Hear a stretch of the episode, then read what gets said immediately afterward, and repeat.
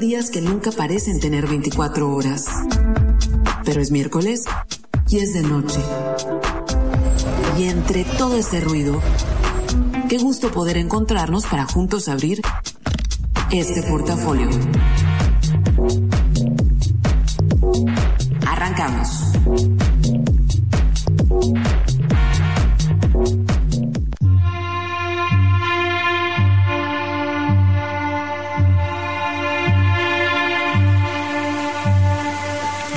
Es miércoles de portafolio, muchachos. ¡Qué alegría! Por lo menos para mí sí es una alegría de la semana que empiece este programa. Así que los voy a acompañar desde ahorita hasta pasaditas las 11 de la noche en este programa que ya saben, es una vez a la semana. Mi nombre es Karina Villalobos y si ya me quieren escribir, si ya me quieren saludar, estoy conectada en Karina Villalobos en Facebook, arroba Strita9 en Twitter y arroba Strita9 en Instagram. El equipo, ya cada quien está en sus posiciones. Israel, que es el que está más lejos en Baja California Sur y listo para estarles actualizando el Twitter en la cuenta arroba 9 con todo lo que vamos a estar hablando y poniendo esta noche. Rosario en otro punto de la ciudad, encargándose de lo que será el podcast, armando los controles y yo desde mi casa. Así que bueno, hoy es el día número 83 de este año, del 2021 le quedan 282 días, nadie sabe, nadie se imagina qué vamos a estar haciendo. ¿Qué vamos a estar haciendo en estos 282 días? Nunca el futuro había sido tan incierto y nunca los planes habían sido tan en corto, ¿no? Hoy es el programa 228 de la cuenta regular de portafolio, pero ya el 53 en tiempos de COVID. Hoy hubiera sido cumpleaños de Ignacio Zaragoza, que yo creo que en Mexicali la única relación que tenemos con este nombre es la calle Zaragoza. También hubiera sido cumpleaños de Apara Rubín, que eh, fue quien, si no me equivoco, eh, igual me equivoco, me corrigen, este, es la es la compositora que hizo Bésame Mucho. Eh, también es cumpleaños de dos actrices, las dos muy talentosas. Una la tenemos completamente perdida, Lara Flynn Boyle, y la otra Jessica Chastain, que amigos, cada vez, o sea, no es como una actriz que que cuando veo una película o que sepa que hay una película de ella, digo, oh, quiero ver a Jessica como pasa con otras actrices. Pero siempre que veo películas donde sale ella, digo, ¿por qué no es más importante Jessica si es tan buena actriz? Así que es, son los cumpleaños de estas dos mujeres. Hoy es el Día Mundial de la tuberculosis, que fíjense que yo cuando escuchaba esa palabra, que tuberculosis decía, pero soy este erradicado, que no sé qué, y después un doctor me sacó de mi error y me dijo que justamente aquí en Mexicali y en el Valle Imperial es donde tenemos una tasa de contagios muy altos de tuberculosis. No sé cómo es esa tasa ahora que se supone nos estamos cuidando, pero sí es una tuberculosa. Y también chequen esto. Es el Día Internacional del Derecho a la Verdad en relación con violaciones graves a los derechos humanos y de la dignidad de las víctimas. Uf, está bien largo de lo que es el día hoy, pero me pareció muy interesante, ¿no? Porque justamente en Latinoamérica en particular, en Latinoamérica porque es lo que, lo que me, lo que yo más conozco, pero obviamente hay muchas, hay muchas otras partes donde también pasa lo mismo, donde el poder se mueve de maneras extrañas y nunca, nunca, nunca se sabe como la verdad de las cosas. Entonces me parece muy interesante, este, sobre todo las violaciones a los derechos humanos. Pero bueno, ¿Qué pasó en un día como hoy, en otros años? Pues en 1853, en Inglaterra, se intentó crear la primera compañía de tránsito aéreo. Van a decir, achis, achis, pues si no existían los aviones, exacto, no existían. El intento fue que ese tránsito aéreo fuera por globo aerostático. Complicadillo, no les dieron permiso, pero pues fue como la primera intención de que hubiera vuelos y que se cobrara para moverse por el aire de un lado a otro. También un día como hoy, pero de 1933, ojo, ahorita les cuento eso, pero me acordé.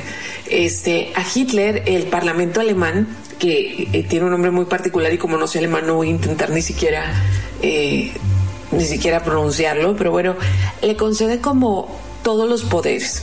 Esto es 1933 y justamente ese año es como el año en que las cosas empiezan a cambiar en Europa y se empieza prácticamente a gestar lo que sería eh, lo que terminaría siendo la Segunda Guerra Mundial, sí, pero se empieza a gestar la solución final justamente a partir de ese año y justamente también ese mismo día en Nueva York se hace un boicot comercial a los productos alemanes porque, pues ya saben, la comunidad en Nueva York que tiene una comunidad muy, muy grande de judíos y, ya empezaban a escucharse y saberse historias acerca de persecución a judíos prominentes que los estaban, no había empezado lo de los campos de concentración, es cierto, pero les estaban empezando a quitar derechos eh, a los judíos que eran propietarios, pues sus, sus negocios, los, los, este, los privatizaban, ¿no? Entonces, eh, ya se veía venir algo, nunca nadie se imaginó que iba a ser tan drástico, ¿no? Pero hubo ese complot a productos alemanes.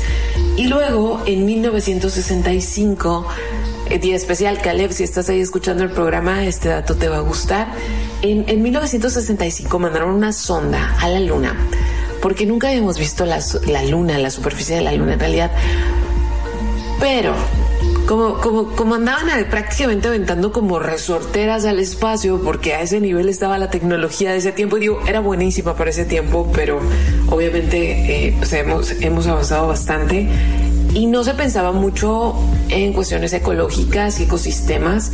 Entonces se mandó una sonda propulsada a la luna con unas cámaras que tenían la capacidad de tomar fotos en alta definición y estaba programada no, no podían hacer, como no, no conocían muy, muy bien eh, cómo iba a funcionar la atmósfera o la poca atmósfera de la Luna, entonces programaron esta sonda y el impulso fue para que se estrellara contra la Luna. Es chiquita, tampoco era tan grande, pero en los últimos eh, segundos antes de chocar contra la Luna se iban a activar estas cámaras de alta definición e iban a mandar estas fotos a la Tierra, así que todo, todo se cumplió, todo se logró y en 1965 la Ranger 9 por primera vez hace que los humanos vean imágenes de alta definición de la superficie lunar. En 1982 pasó una tragedia nacional, de verdad, una super tragedia nacional, y es que se incendió la Cineteca Nacional y se perdió un acervo impresionante de cine mexicano, de películas de historia, y no digo películas en el, hecho de películas que iban al cine, sino películas que se hizo Porfirio Díaz, eh, Pancho Villa, o sea, miles de cosas porque ser el archivo y obviamente pues era el celuloide era muy muy fácil de quemarse, de incendiarse y en ese tiempo Ah, quisiera decir en ese tiempo y como que nunca se repitieran esos tiempos, pero parece que estamos en un loop eterno en esta historia mexicana. En ese tiempo el gobierno que estaba en turno no tenía, em, no destinaba presupuestos para lo que tenía que ver con articultura o con acervo del país. Entonces, parram, se quemó ese acervo y se tuvo que hacer una cineteca que ahora está muy chulano, pero, pero bueno, ahí se perdieron muchísimas cosas. Y un día como hoy también, pero de 1989, muchos se van a acordar, muchos que eran niños en ese año se van a acordar. Y es que fue esta súper tragedia en Alaska de la derrama del Exxon Valdez de petróleo, de crudo, que derramó 38 millones de litros, ocasionando una tragedia ecológica sin precedentes. Entonces, el día de hoy está cargado como de cosas que marcaron precedentes y que se convirtieron en grandes tragedias con el paso del tiempo. Entonces, prepárense ahora porque el programa está, el programa está distinto. Eh, no sé si lo notaron que eh, cuando empezó, es nuestra semana 53, em, o yo tengo 53 semanas transmitiendo el programa desde mi casa. Cuando empezó este confinamiento, yo decidí que iba a cambiar un poco como el tipo de historias que iba a contar en el portafolio, porque en el portafolio pues había de todo, siempre ha habido de todo eh, pero también hablaba mucho de cosas como que estaban pasando, que no necesariamente eran bonitas, eh, cuestiones de lucha social, cuestiones de la lucha de las mujeres. Hablaba mucho de esas cosas difíciles y dije, bueno, vamos, em, estamos empezando un tiempo nuevo, un tiempo complicado y pues quiero que además de informar, pues que el portafolio sea información como que alivie la semana. Y pues he contado muchas historias, he tenido eh, a muchas personas ayudándome durante este año.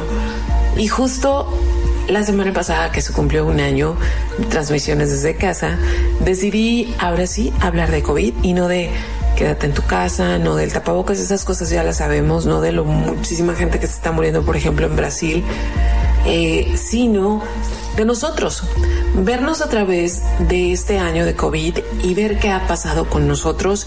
Y la semana pasada hablamos qué aprendimos y qué no hemos aprendido en este año. Y hoy, chicos, hoy vamos a hablar de amor en tiempos de COVID. Así que si quieren empezar a soltarme sus historias de amor, no las de desamor, porque hoy no vamos a hablar de desamor en tiempo de COVID, este, pues me pueden escribir Karina Villalobos en Facebook, arroba 9 en Twitter, arroba 9 en Instagram. Y qué mejor que empezar este programa con una chica, ella es de Coahuila, nada más le he puesto una vez, se llama Ilse Hendrix.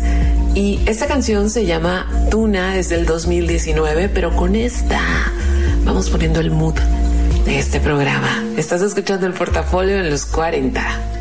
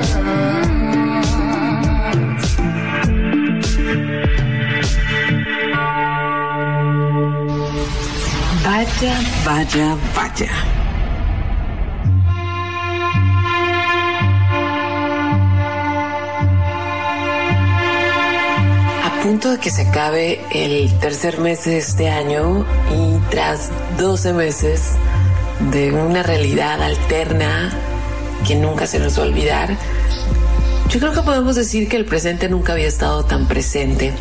Yo, yo tengo la sensación de que antes vivíamos siempre en el futuro. Nunca terminábamos de estar en un lugar porque ya estábamos planeando lo siguiente, cuál va a ser la vacación, cuál va a ser la fiesta, a dónde vamos a ir a comer. Siempre el futuro, el futuro, el futuro. Y había tantas posibilidades en el celular como de lugares que visitar, de boletos que comprar, etcétera, que nunca estábamos en el presente, ¿no? Y de repente, ¡pum! Coscorronazo, muchachos, coscorronazo y al presente. Entonces, eh, después de todo este tiempo, yo creo que ha, sido como muy normal encontrarnos en un momento de, ah, de, de, poca esperanza en realidad, ¿no? Bueno, ahorita creo que tenemos en sí un poquito la esperanza de que, bueno, ahí van las vacunas, eh, que, que si sale bien, que no sabemos todavía cuándo ni cómo, pero bueno, si sale bien, pues a lo mejor en algún momento vamos a estar eh, nuevamente invitando a nuestros amigos a casa. Por ejemplo, en la semana estaba escuchando una entrevista, bueno, estaba escuchando un podcast de las cosas que escucho y al final eh, le invitaron a la gente, siempre invitan a la gente que cuente qué cosa buena les pasó. Y había una chica que mandó un audio y decía, estoy muy feliz porque ya tengo mis dos dosis de COVID. Cabe destacar, digo chica porque van a decir, ¿cómo que una chica estaba vacunada en México? No, eso era un podcast gringo que pasa en Nueva York. Entonces eh, decía la chica que estaba muy feliz porque ya le habían puesto la segunda dosis de, su vacuna y que sus, sus, mejores amigos también ya tenían las dos dosis y que habían acordado hacer una cena, eh, encontrarse, cocinar, platicar y compartir una cena en la casa de uno de ellos el próximo fin de semana y que estaba muy muy feliz, que estaba muy emocionada y que estaba pensando en qué ropa se iba a poner y que lo único que le ponía nerviosa era que a lo mejor la ropa que se quería poner no le quedaba pero que ya se le iba a medir. Y, y se me hizo bien lindo pensar que sí, que en algún momento nos va a pasar también a nosotros, ¿no? Digo, a lo mejor algunos de nosotros ya hemos ido a alguna reunión familiar o algo así con muchos cuidados, pero no deja de ser súper, súper estresante. Y, y, y, se me hizo, o sea, se me hizo así como, órale, qué emoción que nos emocionen estas cosas que antes eran las cosas más sencillas. Quizá necesitábamos detenernos un poco para empezar a valorar lo que sí teníamos, pero justamente llevamos un año de, mucha carga emocional, de mucha carga eh, mental y, y obviamente a algunos los agarró el inicio, o sea, el inicio del confinamiento los agarró con, con una pareja estable, con una buena relación, eh, que obviamente, por más buena que haya sido, pues tuvo su momento de, de complicación al tener que como reacomodar la vida eh, en confinamiento a muchos les agarró este periodo en un momento donde la relación no estaba muy sana y tuvieron de dos sopas o aguantarse y vivir más triste todo este año o terminar esa relación y a muchos los tomó solteros, ¿sí? Entonces digo, en un principio si estaban solteros, pues seguramente no estaban pensando que, que, que sí, que hago con el dating? Seguramente pensaban, pues ya llegará el momento, pero bueno, no hay corazón que se resista a un año de no apapacho, eh, de no cariñito, de no conectar con la gente. Entonces, eh, conectar con la gente, porque una cosa es lo físico, ¿no? Y, y lo físico, pues, a final de cuentas es algo que se resuelve, ¿no? Y, y, de muchas maneras. Pero el conecte, o sea, mucha gente que en realidad vive solísima, solísima, solísima, y que no tiene nadie de su familia en, en su ciudad y que no tiene como manera de, de, platicar con alguien en persona. Entonces imagínense, o sea, imagínense conectar, hablar, que alguien se preocupe por ti más allá de tus amigos, que sí se preocupan, pero ese cariño especial de alguien que te quiere, de alguien que te cuida. Entonces, sobre todas esas cosas estaba pensando y dije, obviamente, ha pasado un año y la gente empezó a buscar cómo conectar con los demás. Entonces, nos pusimos a investigar un poco acerca de eso. Porque miren, la, la vida pre-COVID o conectar con otros en la vida pre-COVID era relativamente sencillo. Eh, por un lado estaba esto de las aplicaciones que sigue estando y están más activas que nunca, pero las aplicaciones, ¿no? Entonces había, eh, hay varias, varias este, aplicaciones de citas rápidas, ¿no? Que puedes verte rápidamente en algún lugar, se pone la ciudad, el entorno, eh, están de ese tipo, están Tinder, están Grindr y está Mambo. Creo que sí creo que dije mal el nombre, pero bueno, están esas y pues obviamente pues estaban esas opciones para conectar rápido, pero pues de, the old way, que era pues sales al bar y aunque fueras, digo, hay gente que llega a los bares y ya sabe que, que va a conectar y, va buscando, va en la cacería, pero otra gente que sale, conoce gente, no necesariamente un ligue, pero conectas con gente, platicas, encuentras amistades e incluso para el más tímido, pues son lugares que, que, permitían el apapacho, el saludo de beso, el abrazo, etcétera, etcétera, ¿no? Entonces, pues el encuentro casual se volvió muy complicado, se volvió inexistente y el encuentro eh, serio pues se volvió todavía más complicado porque no había por dónde empezar si estabas completamente solo, ¿no? Entonces, ¿qué fue lo que pasó ¿Qué fue lo que pasó en este año? Pues miren, desde que las aplicaciones para encontrar amor o encontrar ligue existen, bueno, las aplicaciones, estoy hablando de aplicaciones porque obviamente antes había amigos por correspondencia y esas cosas, pero bueno, las aplicaciones año con año iban a la alza y a la alza y a la alza y hay de todo tipo. Yo no sé si se han dado una gira por esas aplicaciones, pero pues están las latinas, los que buscan esposas rusas, están eh, los, los sugar daddies que buscan jovencitas. O sea, hay aplicaciones para tirar para arriba y habían estado en un incremento de uso continuo desde su existencia hasta, obvio, que empezó la pandemia. Así, de un día para otro, las aplicaciones que eran para citas rápidas cayeron un 25%. Entonces, algunas de estas aplicaciones, las que son como de, el radio de zona, que no, que no son como para conectar, para platicar, sino una cita rápida, lo que hicieron fue eh, emitir advertencias en sus programas, o sea, recuerda, o sea, de que si ya haces match con alguien, que te caía la notificación de si vas a ver a alguien, recuerda, la distancia, bla, bla, bla, bla, bla, o sea, como, pues el warning lo tenían que hacer por cuestiones sanitarias y también como, como veían y se dieron cuenta de que pues en realidad no, no, la finalidad misma de las aplicaciones pues no se podía dar porque la gente no se podía encontrar personalmente y menos en los primeros meses, las primeras semanas, lo que hicieron fue integrar videollamada y también integrar eh, llamadas en sus aplicaciones para que la gente tuviera dentro de las aplicaciones citas virtuales. Eh, Después de eso, las aplicaciones empezaban otra vez a subir su tráfico, eh, muchas más conversaciones, pero de todas las personas que usan aplicaciones y que se, les hizo una encuesta en Estados Unidos acerca de eh, cómo filtran con quién, eh, con quién van a terminar como animándose a verse en persona.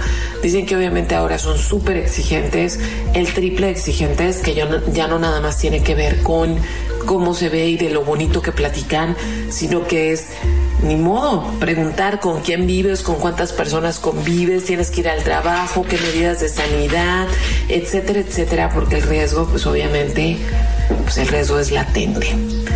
Algunos de los analistas de esto del ligue y de, y de, los encuentros que primero empiezan casuales, luego se vuelven serios, dicen que el ligue, el ligue como tal, esto de salir el hookup, probablemente bajará de popularidad porque pues la gente ha tenido que usar otras estrategias para conectar con los otros. ¿Qué quiere decir esto? Que estar muy chulo, que estar muy guapa, que súper producirte para ir al antro, que te vean, que decir cuatro chistes, pues ya no son suficientes. Porque ahora tienes que hacer una conversación lo sumamente atractiva para que alguien siquiera empiece a plantearse la posibilidad de verte en persona. Esto es, las citas han empezado a tener un significado mucho más importante porque ya no pueden ser casuales. Entonces, teniendo todo eso como preámbulo, vámonos a música y les tengo un monte de historias ahora, chicos, qué padre. Entonces vamos con esto que es una selección, esta canción la seleccionó Rosario, me encantó, se llama Then Again y esto es Leon Rosen. Estás escuchando el portafolio, te recuerdo las redes sociales, Karina Villalobos en Facebook, arroba 9 en Twitter y arroba 9 en Instagram.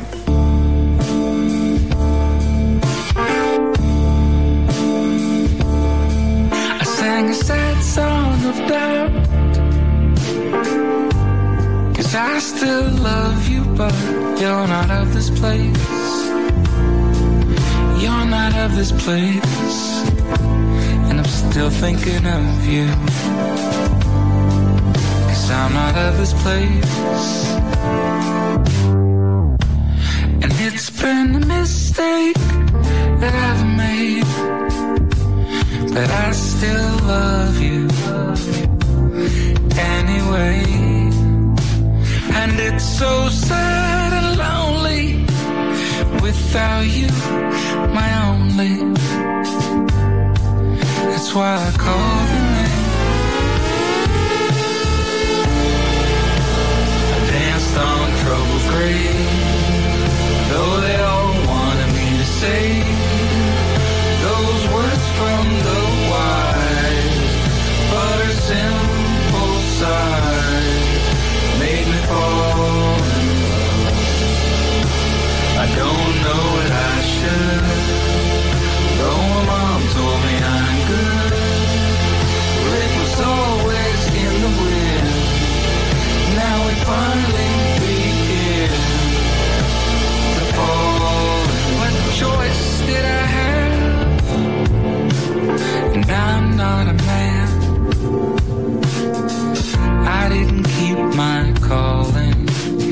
and I've betrayed my call of faith. Maintain, I need to medicate. My bones are ripped apart, my life is gone. This escape is when I know you. I've lost everything that I knew clung to. It's so sad and lonely without you, my only. That's why I called your name. I danced on trouble's grave, though they all wanted me to say those words from the wise, but her simple side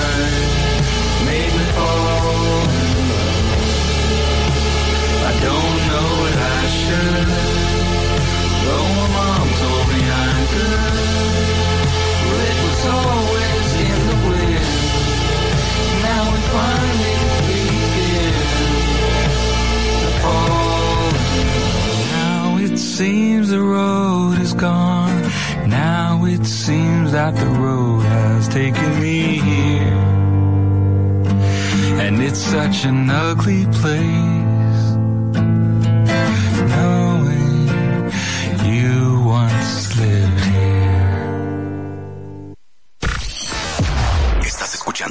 Cadena de radio juvenil más grande del mundo.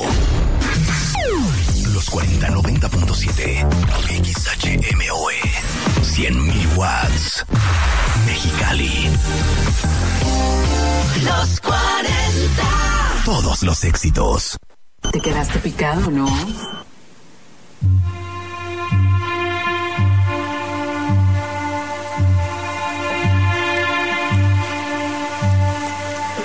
Y como la verdad a mí me dio mucha curiosidad saber qué habían estado haciendo mis amigos y no amigos y conocidos, pues el equipo nos dimos a la tarea de andar de preguntones toda la semana Así que sí, hoy también tenemos otras historias.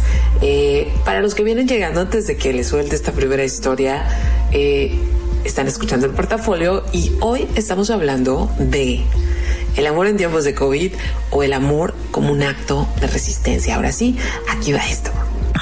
Pues bueno, tengo aquí a dos invitadas y, estas dos semanas de tener nuevas voces o voces que me acompañen me emocionan mucho, pero en particular estas dos amigas me emociona muchísimo tenerlas aquí, no nada más porque las quiero, no nada más porque tenía muchas ganas de platicar con ellas, sino porque además son las personas, son de las personas más divertidas que yo conozco. Entonces, obviamente, no se van a aburrir. O sea, por más aburrido que sea un año pandémico, yo no creo que eso sea posibilidad para ustedes. Entonces, primero que nada, les presento a mis amigas Miriam y Livo. Eh, chicas, preséntense ustedes y díganle a la gente que nos está escuchando quiénes son, dónde están, qué hacen. Ok, bueno, pues mi nombre es Miriam. Eh, en las redes me pueden encontrar como Eleanor Miriam Rigby. ya saben, fan de The Beatles. Y eh, vivo en Cuernavaca, estudio una maestría en arte y literatura y soy hija de los gatos, poeta y feminista. Esa es mi presentación. Gracias. Bueno, mi nombre es Libo, soy de China. He llevado como ocho años y medio viviendo en México, antes en Mexicali y ahorita vivo en Cuernavaca. Trabajo en, actualmente en interpretación y traducción. Este, también me gusta la poesía, la filosofía y el feminismo, pero este, la Miri es la más alegre y más este, menos aburrida de la casa. Ay, cállate. Ah, chicas, pregunta, ¿desde hace cuánto, bueno, a ustedes cuando empieza la pandemia, ¿en qué situación sentimental las agarra el inicio pandémico? Ay, pues a, a, mí me agarró saliendo de, previo a eso, estaba saliendo de una, de una enfermedad de dengue y tifoidea que se me juntó así al mismo tiempo, entonces tenía ya varios meses que me estaba recuperando. Entonces, por ningún lado, o sea, no, no había esperanza en ese momento, pero, ajá, pero o sea, en el año pasaron cosas, no lo voy a negar, sí pasaron cosas, sí conocimos a gente y con los cuidados, los, o sea, la mayoría de los cuidados o posibles, pero al inicio de la pandemia no, no, no había ninguna relación con nadie, o sea, más que con recuperarme, pues y ya. Una relación de, de con tu cuerpo para sanar, estaba soltera y, sí, sí, sí. y punto. ¿Y tú, Livo?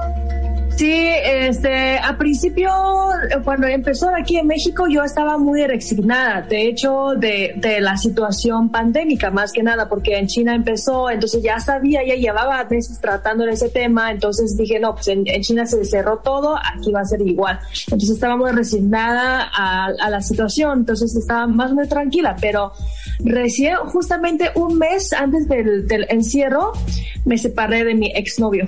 Ok. Entonces llevaba, o sea, como nos separamos muy, muy a tiempo, digamos. Híjole, sí. es que sí está bien complicado, o sea, que, pero ahorita vamos a ese punto. Y ok, empieza la pandemia, nos encerramos. Yo, yo sentí que en el momento en que empezó la pandemia, mucha gente se, no sé ustedes, pero las primeras semanas como de, que de cierta manera fue un alivio, ¿no? Como un alivio esto de tener que detenerte a, a fuerza, como, uff, pero claro que porque pensábamos que era como algo leve. Pero yo sentí que hubo mucha gente que se sintió muy afortunada de estar soltera, o sea, de vivir sola, como qué bueno que vivo sola y luego hubo gente que se sintió muy afortunada de estar acompañada, pero también hubo gente que se sintió muy desafortunada porque, porque no estaban en el mejor momento de su relación y creo que esos son los que más sufrieron, ¿no? Que si vivías con alguien que no estaba bien tu relación o si te hubiera agarrado como que ya andaban medio malas cosas, como que era complicado, pero bueno, solteras, recuperándose del corazón y del cuerpo. ¿Qué onda? Más o menos, después de que empieza la pandemia, ¿al cuánto tiempo empezó esta, esta cosa de, a mí se me hace que tengo que buscar la manera de conocer gente? Ay, pues yo eh, le he tenido mucha fe a, esas páginas de redes sociales como, no sé, OkCupid o, o Bumble o así, ¿no? Tinder nunca he tenido, pero he, he hecho muy buenas amistades con, con eh, o he salido con personas muy interesantes en esas páginas y eh, al principio era así, pero, pero justo pasó en la pandemia, algo pasó, algo extraño pasó que eh, trataba yo de por lo menos conectar en, en en platicar con alguien, en sentirme eh, escuchada o preguntarle cosas a alguien y como que se cortaba, como que había un cortocircuito en, en, en, en la, eh, en el ir y venir de las preguntas, así como, ¿cómo has estado? Bien, ¿y tú? Bien. Y ahí, se, ahí paraba. Entonces me, llegué a hartarme, las cerraba, las volví a abrir y entraba en crisis, eh, pero yo quería sentir, sentir que, que había una conexioncita con alguien. Eso me pasó por lo menos con las redes sociales al inicio, ya después vienen otras historias a ver. Ajá, y entonces a principio de la pandemia, entonces nos encerramos juntas porque vivimos juntas y siempre hemos sido muy buenas amigas, pero una a la otra nos hartamos, o sea, no, no podíamos una a la, con la otra, es normal, ¿no? O sea, ni siquiera entre la misma fam- familia se podía, entonces menos así. Y mm, después de dos, tres meses, como que ya más o menos estábamos como muy, muy cansadas de la pandemia y de una a la otra. Y ahí también nos coincidimos en que tenemos muchos deseos sexuales. ¿no? Entonces como ahí, ahí empieza la ansiedad, es como que, ay, o sea, como que gritaba y quiero un novio, así, ¿no? Y espérate, pausa. Yo tengo que contarte esto breve. Es que eh, estábamos tan hartas y tan así como quiero un novio que yo, que yo, la Libo dejaba un trapo y yo decía, ah, no, ese trapo no va ahí y lo ponía en otro lado nomás por la, por la pura neurosis pues de, de cómo andaba y peleaba por un trapo, ¿no? Sí, sí, de por cualquier de verdad, pero bueno. Entonces, pero coincidimos en, en, en eso, en que no, pues ya, hay que, hay que hacer algo, porque Pero ¿en cuánto tiempo se animan a tener una cita en persona? Ah, ok. Eh, bueno, entonces, eh, justamente por ahí, mayo, ju- juni- junio, no me acuerdo cómo empe- empezamos, pero yo no conocía bien a un amigo en común que tenemos, pero ella me recomendó este amigo. O sea, no, yo no, no fui, no fue por a través de, de ninguna aplicación, fue eh, a través de ella me recomendó un amigo y me dijo, ¿sabes qué? Está muy chido. Entonces empezamos a tener este, reuniones en Zoom con este amigo juntas como como reunioncitas en, en, en esa época cuando cuando Zoom se, se hizo muy de moda o sea entonces los amigos se, se reunían en Zoom entonces nos reuníamos con él eh, él vive en la, en la Ciudad de México entonces nos hicimos un clic entre los tres de hecho y, y dijimos sabes qué Miri hay que o sea cuando fue su cumpleaños que es en julio el cumpleaños de, de Miriam decidimos hacer una reunión de petit que vamos a invitar tres personas que Ajá. están fuera de la casa. Y una una una de esas tres personas fue él fue este amigo. Entonces hasta hasta julio. Sí por ahí julio. Ajá, lo invitamos a la casa. Pues se supone que le decimos, le mandamos mensaje eh, a, a esta persona, ¿sabes qué, amigo? Este, bien, vas a venir, por favor, esas dos semanas no salgas por nada, este, guarda cuarentena de, dos semanas por, es por lo menos para poder venir a la casa, ¿no? Y, y aquí en la casa te vas a quedar por lo menos dos semanas para, o sea, aquí en la casa, abrimos la puerta de la casa directamente, así, ajá. Y luego la cerraron. Sí. O sea, es que está bien interesante eso, porque a lo que he coincidido con todas las personas han sido citas bien intensas. O sea, no era como esta cita de, ah, te veo dos horas, al rato, bye, ¿no? O ya pasó algo, pero pues ya me voy, ¿no? O sea, como, y, y aparte todo este, mm, podemos decir artificio, ¿no? El artificio de la cita, de que te arreglas, de que vas a un lugar, que la luz está a medias, o sea, todas estas sí. cosas aquí no puedes, porque, o sea, no, no hay oportunidad para eso. ¿Y cómo fue? O sea, ¿cómo fue? Libo, ¿funcionó o no funcionó la idea? Funcionó por dos semanas, digamos. Ajá. Entonces, lo que pasa es que como es ca- ami- muy, más de más amigo de, de ella que, que el mío, entonces, este, pues lo invitamos a la casa y le dijimos, sabes que aquí es tu casa, instálate bien, ¿no? Y, y en ese momento él fue ese elemento de equilibrio entre nosotras dos, porque nosotras dos estábamos como ya, ya de fuego y el agua podíamos una con la otra. Entonces viene él y todo se balanceó. Todo es paz mundial. Toda paz mundial de, de, de, de la, de la ilusión, de, no sé, algo ahí. En la humanidad Fe- otra vez. Sí, restablecida la fe en la humanidad, la bohemia. Ajá. Incluso, este, te- decíamos, uno, eh, los tres, como, ¿sabes que Hay que construir una utopía entre los tres y ya, ¿no?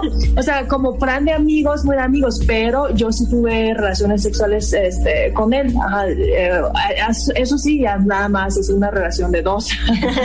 Aunque le- le- a veces le bromeamos con la, mire, entrale, pero no, nunca se hizo. No, pues es como mi hermana y ay, éntrale, cáele. No, pues no. ¿Qué pasó? ¿Qué pasó? Soy una damita. ¿Y después qué pasó, Livo? Después de dos semanas, porque dices que funcionó dos semanas y luego se perdió Y el balance luego- en la utopía.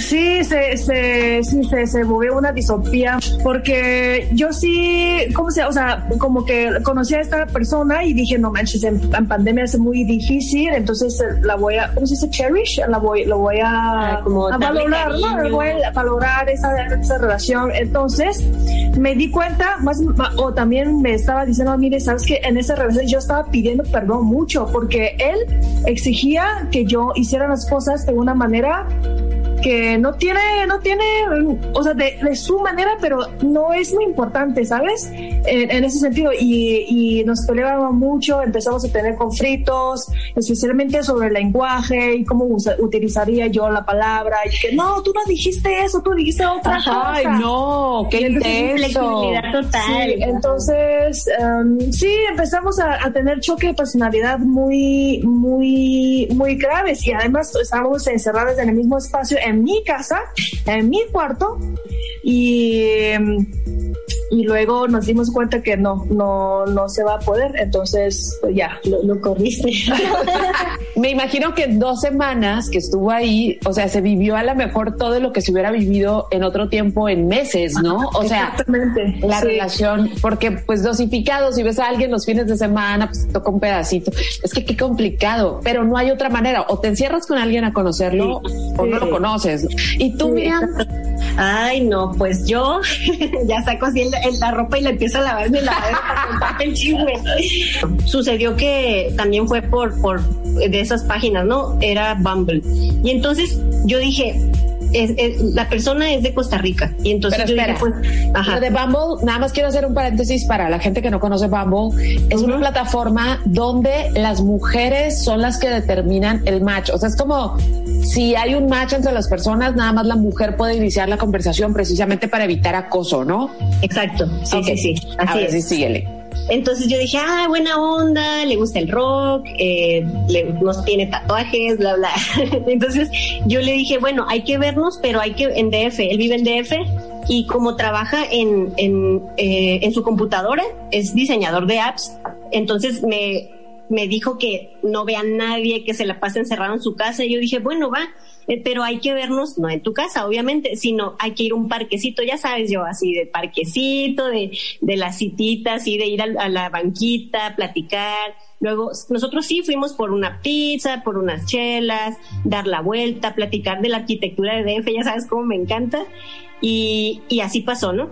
Y claro, después pasó lo que pasó, lo que tenía que pasar, ya fuimos a su casa, pero yo quería primero, yo quería primero sentir una conexión, o sea, yo así, así me entiendo yo con, con una relación, o sea, si no hay un clic así como, ah, esta persona está chida, tenemos algo en común, pues entonces no, o sea, no es el cuerpo y ya, o sea, para mí no funciona así. Y bueno, ya, entonces fuimos a su casa y eh, cocinar, eh, echar la chela, la plática, y empezamos a tener una relacioncita de yo ir a su casa casi cada fin. Y, y de y hasta me invitó así con, en una ocasión me invitó a un partido de, a un partido de fútbol, a ver un partido de fútbol de, de los Pumas, de la UNAM, Ajá. ¿verdad? ¿Son de la UNAM? Sí, sí. Ah, ok. Sí. Y Ya fui con, también en petit comité con sus amigos y entonces yo ya me sentía así como soñada y yo dije, ah, huevo, pues seguramente vamos a ser novios en algún punto y, y me sentía muy bien. ¿Cuánto Y- tiempo llevaban mm, Como un mes más o menos. Más un menos, mes. un mes. Eh, como un mes más o menos saliendo y que y me presentó a sus amigos y hasta sus amigos cocinaron especial para mí. eh, o sea, Wow, dije, eso no, iba pues, muy rápido. Iba, y, pero ajá, yo sentía que iba bien y, y dije, no, claro, o sea, tenemos cosas en común y, va a estar bien. Y de repente, de repente me dejó de hablar en fantasmas. Te gustó. Sí, sí, me, ¿cómo se dice? Me quedé. Pero sí. es por, por la- una pregunta incómoda, ¿no? Fue por una, una pregunta incómoda que él te preguntó. ¿Qué me preguntó? Que si tú estás... Ah, Ajá. sí, ya me acordé. Puta, esto es, esto es chismaxo para toda la, toda la audiencia. es este, que me dijo, a ver, ¿tú estarías de acuerdo en tener un trío conmigo? Así, ¿no? Y yo le dije que, que, que no, o sea, que no porque yo estaba, yo sentía que, pues, si tienes una relación con alguien primero tendrías como que consolidar al- algo chiquito, pues, aunque sea, pero no, no, no así, o sea, ahorita ando en modo señora del siglo XIX. Entonces, sí, entonces yo le dije que no, y, y a partir de ese punto, como que todo se derrumbó y, y me hizo eso de ghost, ghosting, ¿cómo? Ajá. Ghosting. Ghosting. Y, y me dejó de hablar y entonces yo dije, ok, ok, a lo mejor es esto, a lo mejor es lo otro, hasta que yo lo enfrenté directamente y le pregunté, oye, eh, nada más para saber, o sea, yo quiero cerrar, eh, me, me encantó haberte conocido, bla, bla, ¿qué pasó, no? Y me dijo, ay, pues eh, lo que pasa es que eh, yo, yo soy muy directo y te lo iba a decir, pero bueno, ya tengo novia. Ay, sí, eso pasó y yo dije, ¿qué onda? Y, y pues ya, eso pasó, o sea, no sé, todo raro. Yo sentía que sí se iba a dar, luego al final terminó no dándose y dije, bueno, y ahorita ya, o sea, ya medio eh, perdí la fe en la humanidad poquito, pero la quiero recuperar, amiga. la quiero recuperar porque sí, sí quiero tener una pareja eventualmente.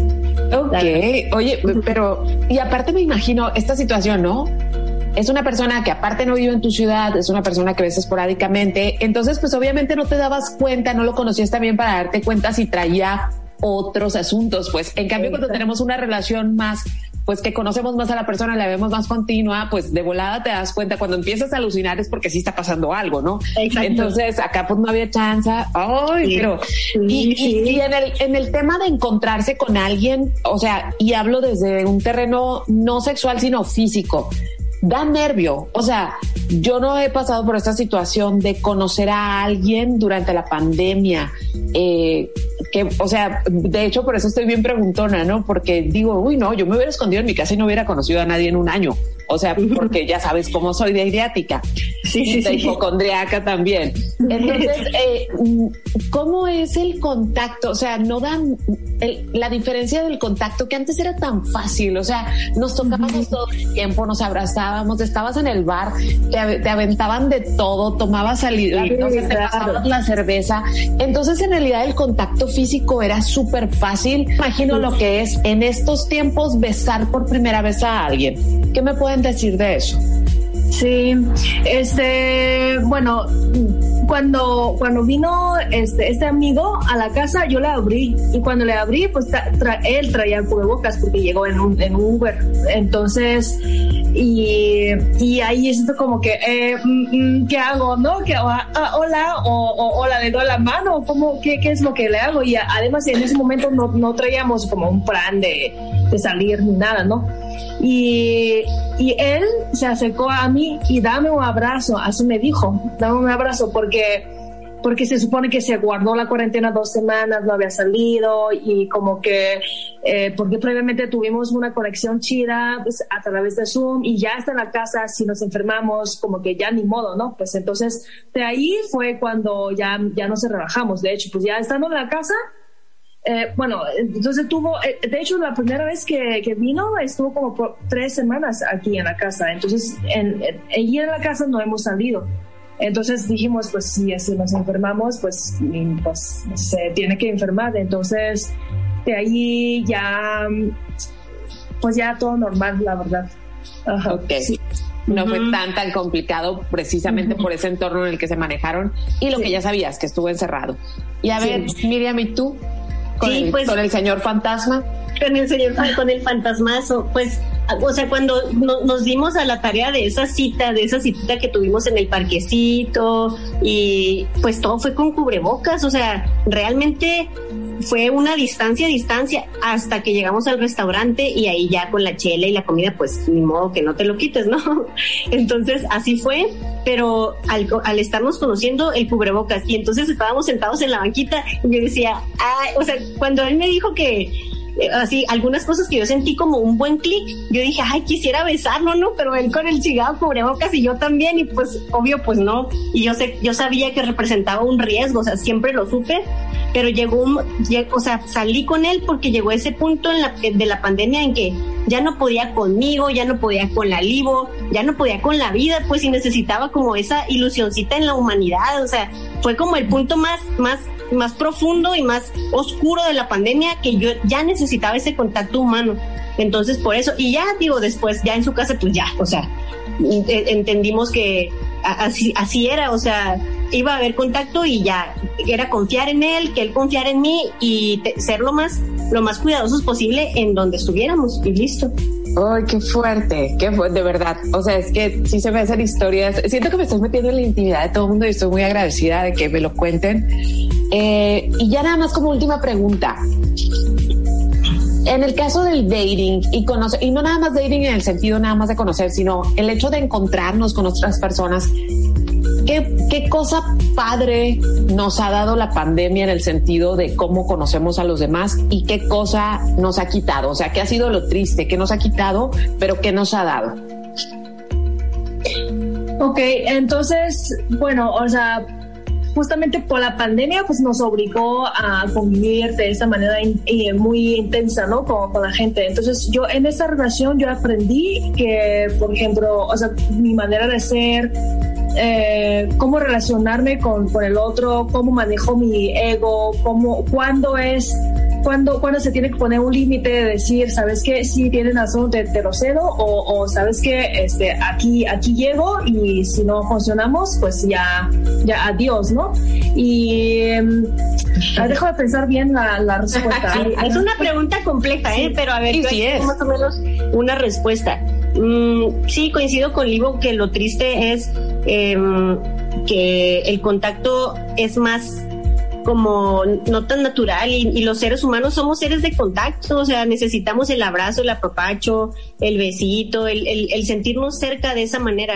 Yo creo que eso es lo triste. Pero bueno, en el sentido de una relación así como más, más de pareja, yo, yo aprendí y claro, lo aprendí porque siempre estamos dialogando, ¿no? Que lo, lo que, cómo le hiciste, qué, qué hay que hacer y bla, bla. Que la declaración de intenciones es primordial, es capital en, en una relación. ¿Por qué? Porque estamos viviendo en el post-apocalipsis casi, casi. O sea, no hay que, no hay que perder el tiempo Sí, sí, sí. de estarle dando vueltas al asunto Sí, y que al claro. final, por ejemplo, con este muchacho, ¿no? Que- Que me hubiera dicho, ¿sabes qué? Pues la verdad, yo quiero experimentar con tríos, bla, bla, o lo que, lo que, que me dijera, pero que me dijera o que yo le preguntara directamente, ¿qué quieres? ¿Qué quieres? O sea, y antes era como, ay, qué rápido para preguntar qué quieres. O sea, como que nos daba ese mie- miedito, ¿no? De preguntar, pero ahora es, es necesario porque ves que el tiempo es tan, tan limitado y tan corto y la vida se va tan rápido y es tan, tan frágil que, que para qué vas a perder el tiempo. Mejor directo a la norteña. A ver, vato, ¿qué quieres? ¿Qué quieres? ¿Qué quiero? Sí, ¿qué quieres? ¿Qué quiero? Y, y, y ponemos sobre la mesa las cartas y ahí vemos si barajeamos o no barajeamos y, y listo. Sí, sí, sí. Sí, sí, es cierto.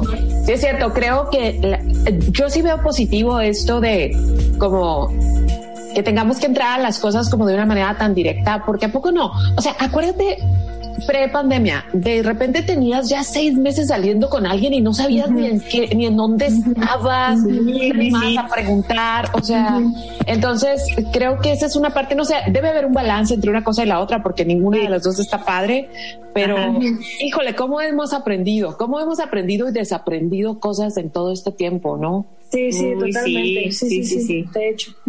Pero la fe en la humanidad sigue. Pues a mí Sí, hay días, ¿eh? también. A mí hay días también. que sí, hay días que no. Sí tengo fe en la humanidad definitivamente, pero hay días que es de difícil. batalla. Hay días que se batalla, sobre todo. Ya Amigas, sé. pues muchas gracias por abrirme su corazón, este, por contarme algo de sus aventuras, este, por compartirlas con mi audiencia. Y pues espero que sigan así de hermosas y que sigan así de sanas y que se sigan divirtiendo muchísimo. Ay, muchas Ay, te gracias. queremos.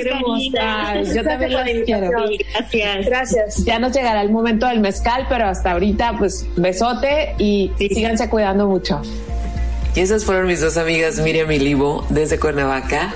Toca el turno música y esto lo seleccionó Israel, se llama Space Girl de Frances, déjenme, siempre escribo mal, Frances Forever. Ahora sí, estás escuchando el portafolio, si me quieres escribir, Karina Villalobos en Facebook, arroba Strita 9 en Twitter y arroba Strita 9 en Instagram.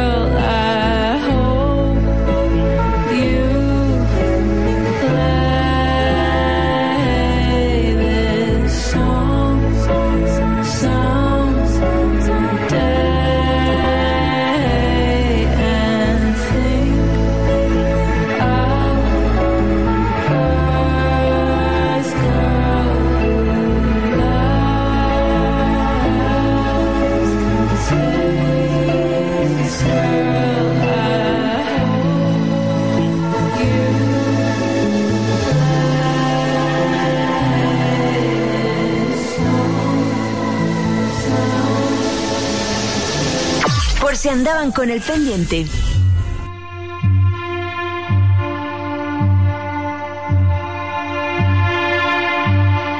Hola, ¿qué tal? Yo les voy a contar muy brevemente mi historia de amor COVID. Conocí a mi actual novio por medio de un comentario de una amiga y de ahí en las redes sociales. Me agregó a Facebook, pero hablamos como hasta los seis meses, eh, que fue el lapso que, que fue donde empezó la pandemia y ese lapso estuve encerrada en mi casa sin ninguna salida ni mucho menos. Este, después de ese tiempo empezamos a hablar, nos dimos cuenta que teníamos muchas cosas en común, gustos, lugares, etcétera, demasiadas. Entonces hicimos química, hubo química. Como a los siete meses, este, pues ya eh, me invitó por un café. A él también tenía esas restricciones eh, por parte de su familia, porque pues él es propenso a eh, asma. Entonces también tenía muchas restricciones para salir. Eh, decidimos ir a un café, a un lugar tranquilo y de igual manera teníamos esos cuidados de observar si había mucha gente o no y qué cuidados tenía el establecimiento. Digamos que íbamos a comprar para llevar y íbamos a ir a un parque, ¿no? Pero al final de cuentas miramos que el establecimiento se nos hizo seguro y pues nos quedamos ahí. Ahí fue cuando hicimos ya más química, y después de eso ya eh, pasaron más videollamadas y más este más pláticas etcétera él empezó a venir a la casa pero era de que se quedaba en, el, en la banqueta y pues ahí platicábamos.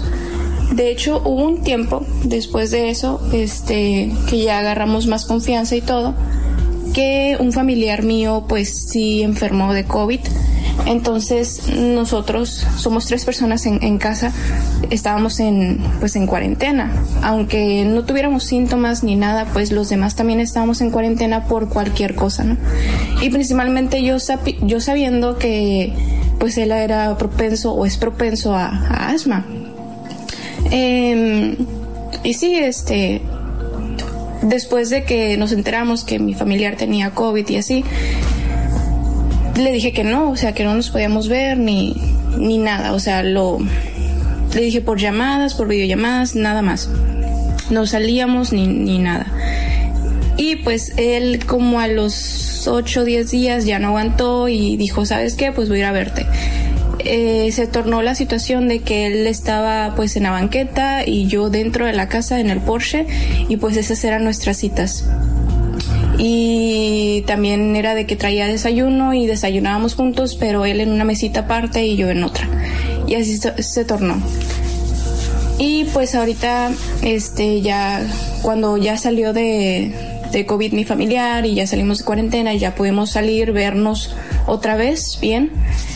Y pues eh, nos hicimos novios eh, en diciembre del año pasado eh, mi, su propuesta o, al momento de hacernos novios fue en un parque.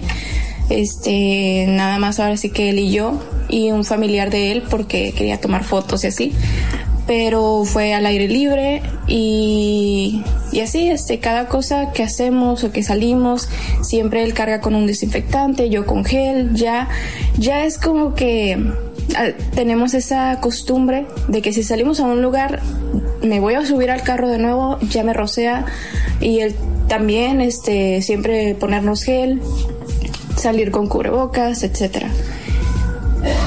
Sí tenemos estas restricciones aún, pero este hemos sabido sobrellevar las cosas y pues más que nada cuidándonos, ¿no? Cuidarlo a él porque pues conozco su padecimiento y pues nada, es, es, muy lindo que a pesar de esta situación, pues salgan cosas bonitas, ¿no? Ahora sí que muchos dirán que, pues, el COVID llegó a arruinar muchas cosas, pero creo que por esa parte a mí me, pues digamos que me fue bien. Y sería todo. Muchas gracias. Bueno, Karina, pues ahí te va. Nos conocimos en noviembre y empezamos a salir en enero. Entonces todo estaba abierto en enero, nos mirábamos casi siempre los fines de semana en Mexicali y entre semana, dos, tres veces por semana aquí, porque los dos trabajábamos aquí.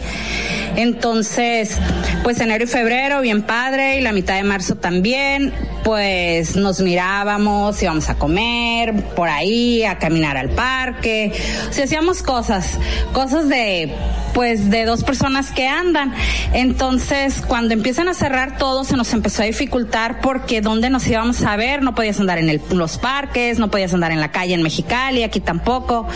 Entonces yo le dije a mi hija que iba a traer un amigo a tomar un café en la tarde. Entonces ella como, ¿qué pedo mamá? No, o sea, pues total que dijo, pues está bien y empezó a venir a mi casa y se le dificultaba mucho porque esas visitas a tomar café después fueron a ver una película empezábamos a salir en las tardes de pues a la, tienda. Pues no sé no había cosas que hacer en la casa y me ayudaba. Entonces pues ya se iba tarde de aquí a Mexicali. Yo vivo en Brole él en Mexicali. Si se iba a las 11 12 imagínate que hora llegaba a su casa. Entonces no dormía casi nada porque él tenía que regresarse a hacer fila a las 3 de la mañana 4 para poder llegar a tiempo a su trabajo. Entonces él dijo sabes qué dijo David voy a empezar a buscar algo para rentar aquí. Entonces yo le dije, oh, pues está bien, y empezamos a ver opciones, muy caras las rentas, y las que estaban más o menos, muy fue el lugar, y cosas así. Entonces yo de broma le dije, oye, ¿y si te rento un cuarto? Porque mi casa es de tres recámaras, mis dos hijos grandes ya no viven conmigo, están en la universidad, uno en San Diego, el otro en Riverside, y nomás está la más chica conmigo, y me dijo, ah, me parece perfecto, dijo, porque no me rentas el cuarto que tienes solo? Y yo le dije, no, el cuarto que tengo solo no. Mi cuarto, el que está ocupado por mí, ¿qué te parece si te lo rento? Y como que se me quedó viendo, ¿no? Como que lo sentí como que dudó. Pero pues dijo, ok, dijo, pues me parece bien, va. Y se vino a vivir aquí como a mediados de mayo. Y fue un amor de pandemia literal porque aunque los divorcios fue un alto índice de divorcios en pandemia. Nosotros empezamos a vivir juntos y le apostamos a vivir juntos en pandemia, estar encerrados, nos pararon del trabajo. Literal estábamos las 24 horas juntos, empezamos a conocernos, a cosas nos gustaban, cosas no nos gustaban. Entonces, pues aquí estamos todavía, ¿verdad? Y sigue la pandemia y seguimos juntos. Espero que no se vaya a acabar la pandemia y se vaya a acabar pues también nuestra relación. Tenemos planes a lo mejor de hacer un viajecillo por ahí. En realidad no planeo mucho. Los dos venimos de matrimonios fallidos y no planeamos, y no planeamos mucho. Y pues aquí seguimos y espero que este sea el bueno. y espero que yo también sea la buena para él. Um, ya nuestros hijos están grandes, ya estamos grandes nosotros, a mitad de los cuarentas. Y pues espero que sigamos muchos, muchos, muchos años. Nada está dicho, nada está escrito, pero pues aquí estamos, Karina. Y esta es mi historia de amor en pandemia. Después de que yo juré y perjuré que nunca más, que iba a morir célibe uh, otra vez, que no sé, que mi futura felicidad eran mis nietos, que no permitiría que nadie más me viera sin ropa, pues mírame. Aquí estoy. Y pues es toda mi historia. a ver qué día nos vemos. ¿Ok? Te quiero, Karina. Bye. Hola, mi nombre es Paola, soy médico y esta es mi historia de amor en tiempos de pandemia. Conocí a mi actual pareja Oliver por primera vez en una cervecería local en marzo de 2019. Él iba acompañando a su mejor amigo y yo a mi prima. Conversamos poco ya que ninguno de los dos estaba interesado en convivir con el otro realmente. Posterior a eso, él regresó a Tecate, de donde es originario, y yo continué con mi vida. No fue sino hasta el inicio de la pandemia en 2020 que por aburrimiento y atrevimiento decidí contactarlo en Facebook. Total, estábamos en diferentes ciudades, yo no estaba trabajando a causa del COVID y teníamos muchos gustos en común. Toda nuestra comunicación era por Messenger, después videollamadas, sincronizar películas para poder verlas como si fuera una cita, pues todo a distancia. Cada vez nos volvíamos más cercanos, platicando todo el día, no había nada que hacer ni distracciones. Pero cada vez se volvía más evidente este deseo de vernos en persona. Sin embargo, seguíamos en semáforo rojo, todo se encontraba cerrado y no había manera de tener una cita normal en un café, bar o cine. Entonces es cuando lo decidimos. Él vendría a mi casa donde vivo con toda mi familia. A pesar a pasar todo un fin de semana, tendría que dormir aquí porque sabíamos que era lo más seguro. Ambos habíamos seguido el quédate en tu casa estrictamente. Se llegó el día y no podíamos diferenciar entre los nervios y la emoción. Pero, como planeado, estuvo tres días completos en mi casa. Tuvimos que brincarnos ese paso de las citas y la estructura casi burocrática de estas. Nos obligó a abrirnos y comportarnos como normalmente somos. Todo eso hizo que la pasáramos increíble y no podíamos creer que se tenía que acabar tan pronto.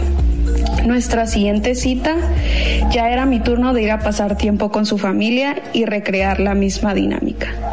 Desde entonces nos cuesta pasar tiempo aparte y ya estamos en proceso de mudarnos a nuestra propia casa. Lo más curioso de todo es que después de unos meses, cuando el semáforo cambió, por fin tuvimos la oportunidad de tener nuestra primera cita oficial. Fue en un café de Tecate, pero fue un sentimiento que ambos encontramos tan extraño. Ahora pues solo bromeamos que definitivamente es un amor en tiempos de COVID.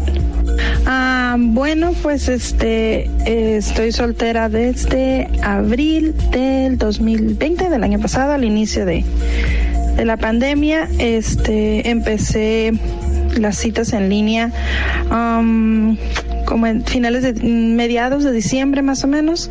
Ah, al principio pues fue nada más para para tener conversaciones con otras personas, este y pues nada más eso. Después este me empecé a fijar que había personas que bueno sí vale la pena conocer, así que al principio empecé nada más platicando, chateando y llamadas telefónicas y videollamadas con personas. Este, pues primero necesitaba conocer quiénes eran, ¿no?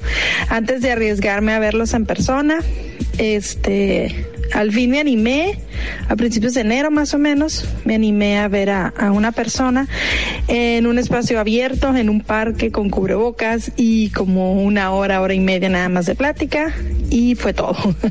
la segunda vez fue igual, como que ya después de la primera vez uno le pierde el miedo, ¿no? Y la tercera vez fue igual, ¿no? Nada más que la tercera vez pues el muchacho sí me, me gustó y este, para seguirnos viendo, eh, hicimos primero videollamadas y mensajes y llamadas, ¿no? Para conocernos, para yo poder tener así, pues aunque sea un acercamiento físico, un contacto, algo, ¿no? Que no fuera, este, con la sana distancia y con cubrebocas. Eh, fue, fue muy linda, es muy linda la experiencia porque pues fue más sano, me sentí como un amor de preparatoria donde no hay tanto contacto físico y más plática, más este intercambio de experiencias, este bromas y conocernos, conocernos de verdad, conocer de verdad a la persona, conocer de verdad cómo es. Este, ya después de aproximadamente unas tres semanas de que estuvimos mensajeándonos y videollamadas y llamadas telefónicas, fue que ya nos animamos a, a vernos y ya tener ahora sí una cita. Este pero aún así este no no hubo contacto físico este. Eso sí fue un poquito después.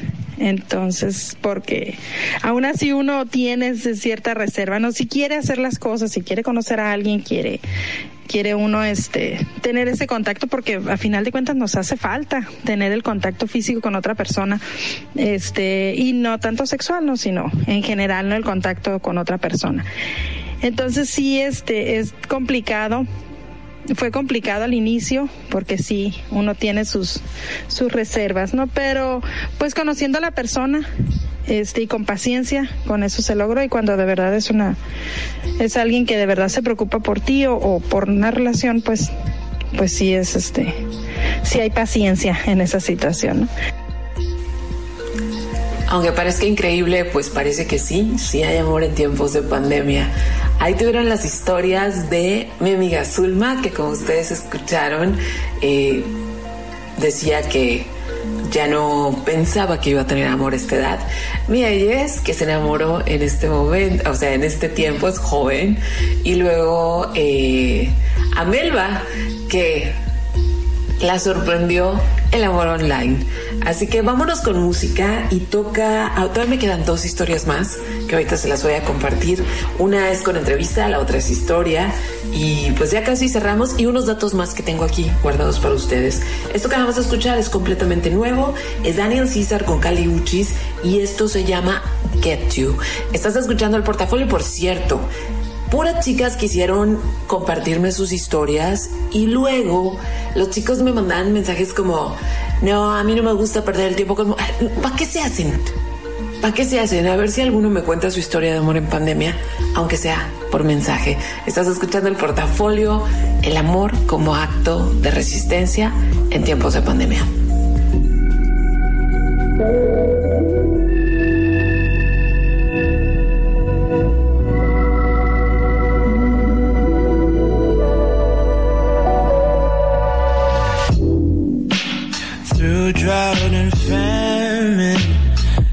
natural disasters. My baby has been around for me. Kingdoms are falling, angels be calling. None of that could ever make me leave. Yeah. Every time I look into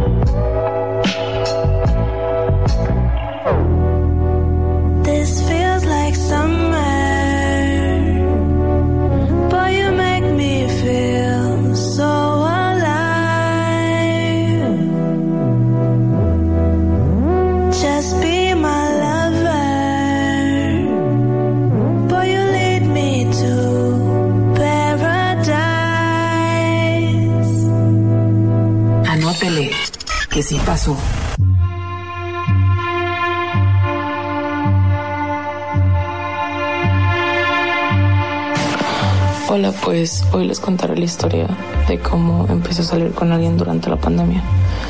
Todo comienza meses atrás cuando yo acabo de, terminar una relación con una pareja que tuve mucho tiempo, por lo cual yo me encerré, se podría decir, dentro de mi propio mundo y no permitía que, pues, estar en contacto con muchas personas y fue cuando me empecé a alejar de, de casi todos.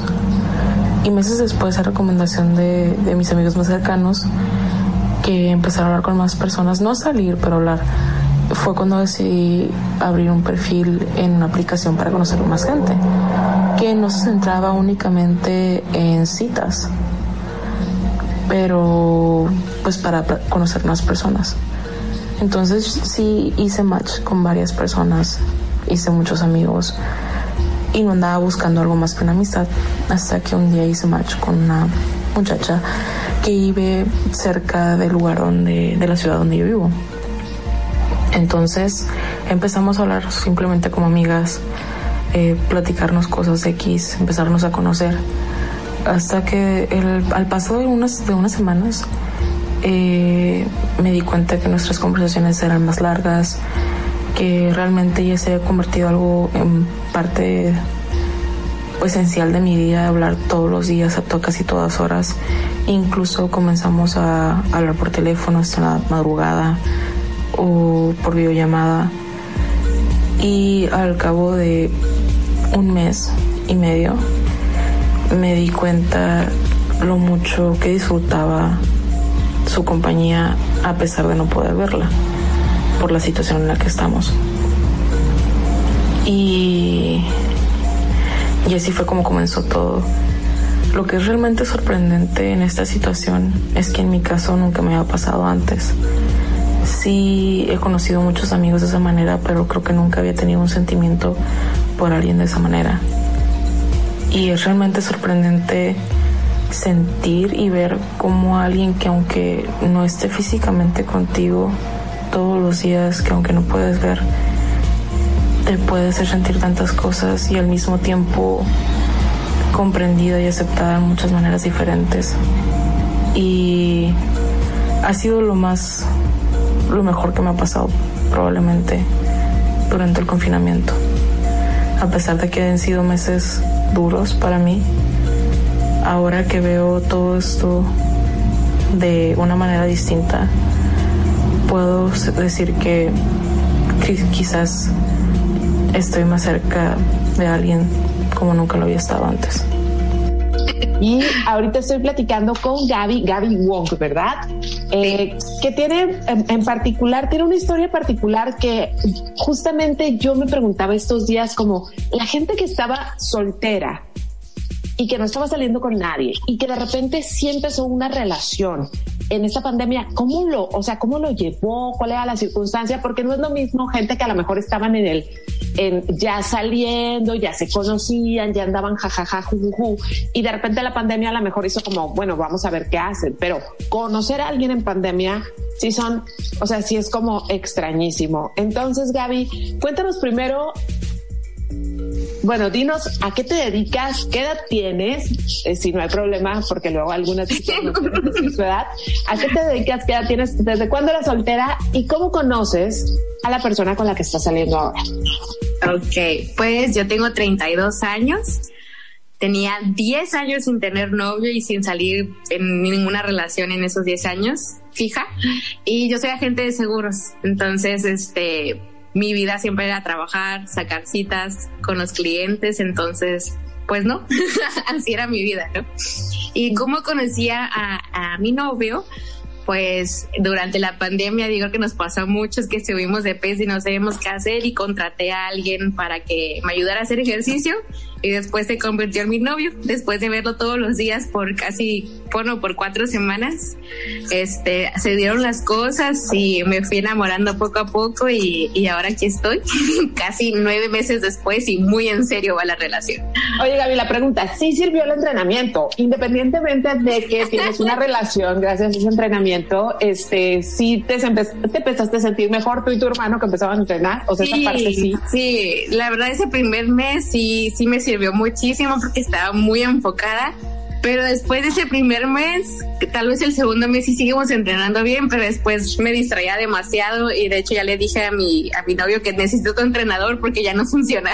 Ok, te, te iba a preguntar eso, que si seguía siendo tu entrenador o si era un problema, pero qué padre. Entonces, ahora volviendo a, eh, empiezan a convivir y luego es muy, ya me, Gaby ahorita me estaba poniendo, o sea, ya me contó un poquito antes, ¿no? Para que yo pudiera saber la historia, pero Gaby me dice, empezamos a entrenar en verano, al aire libre, o sea, te conoció sudada, en Mexicali, en verano, en, en- y luego en un momento en que no te sentías en forma. O sea, con todas las circunstancias en contra, pero cuatro semanas bastaron para que eh, sintieras que por ahí había algo, que él también lo sintiera.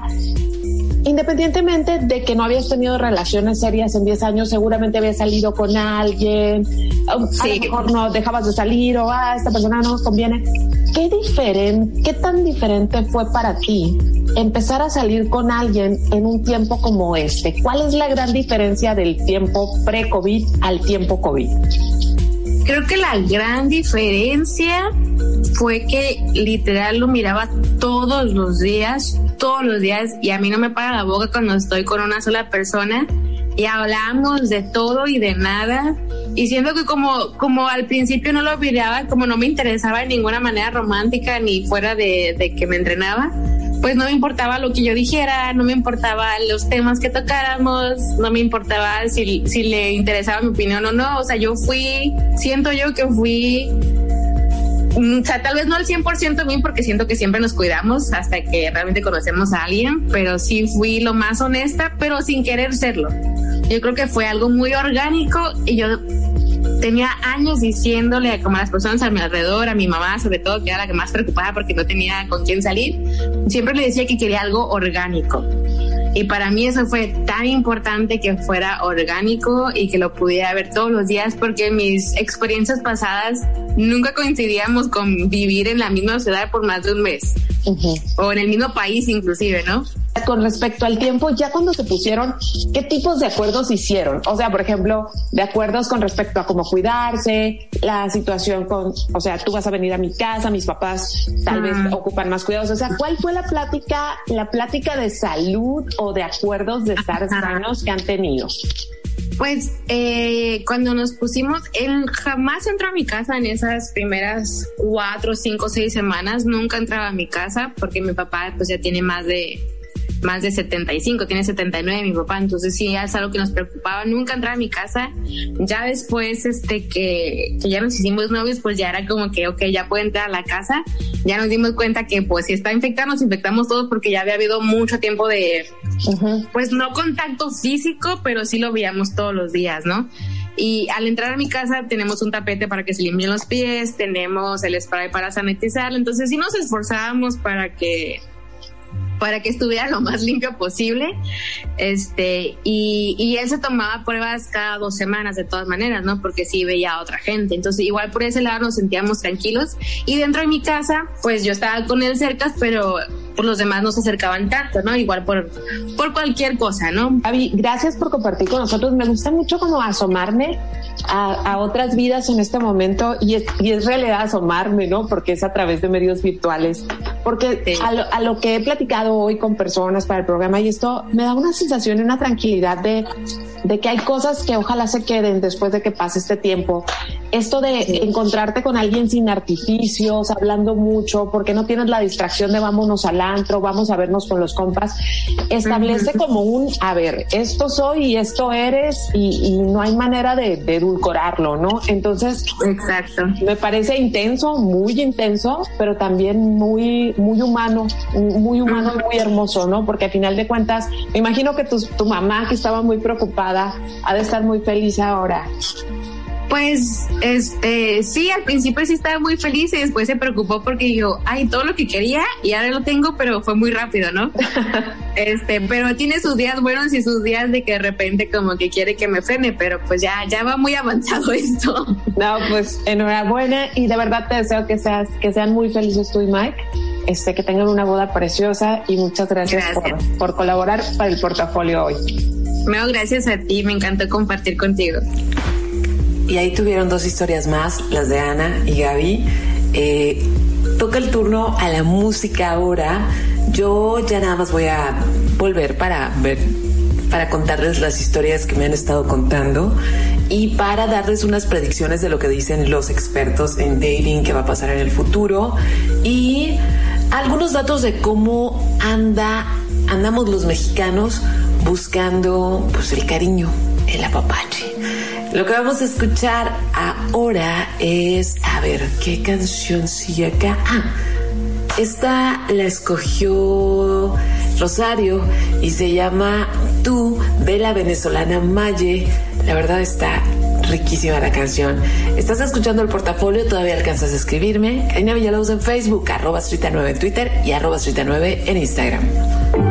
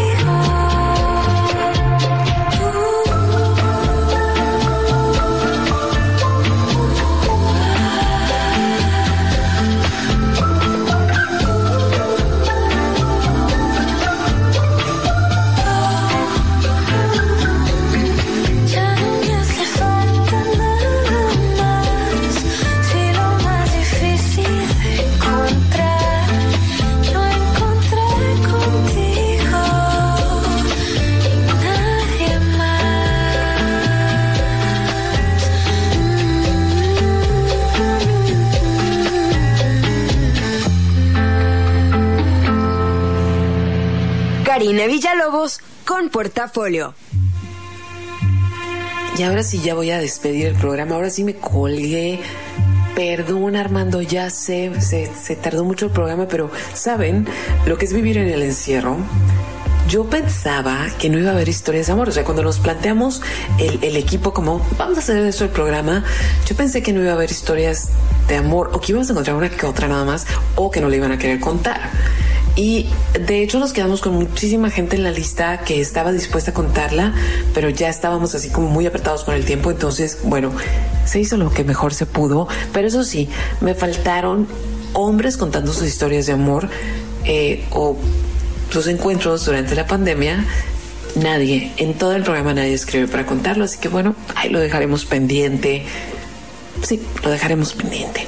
Entonces, como datos extras, porque ya sé que les estoy quitando mucho tiempo, aunque seguro nos están desvelando y hasta mañana van a terminar de escuchar el programa, pero tengo aquí unos datos interesantes, nada más de numerales y muy, muy generales, eh, de cómo se usan las aplicaciones en México.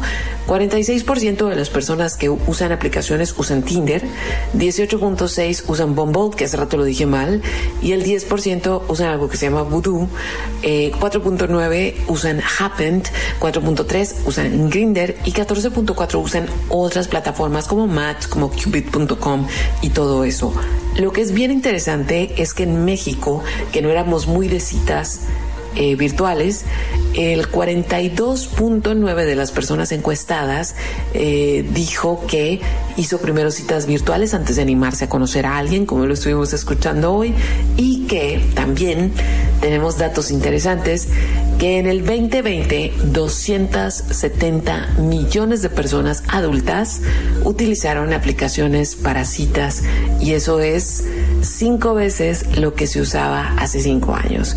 No, el doble que se usaba hace cinco años y se supone que va a seguir creciendo como una manera de filtrar a quienes conocemos. Entonces, muchachos, se ha acabado el programa del día de hoy. Espero que hayan disfrutado. A mí me gusta mucho estar de metiche y me gusta mucho que los otros me cuenten sus historias. Espero que ustedes también las hayan disfrutado. Muchas gracias a Israel, a Rosario, Armando y a cada una de las voces que hoy formaron parte de este programa. Nos quedamos con algo más para salir, pero así ya súper, súper y listo para que se vayan a la camita.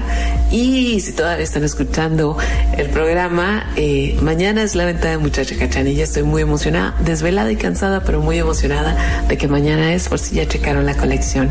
Ahora sí, que tengan muy bonita noche. Esto es Monsoon y se llama Ahora My Mind. Que descansen.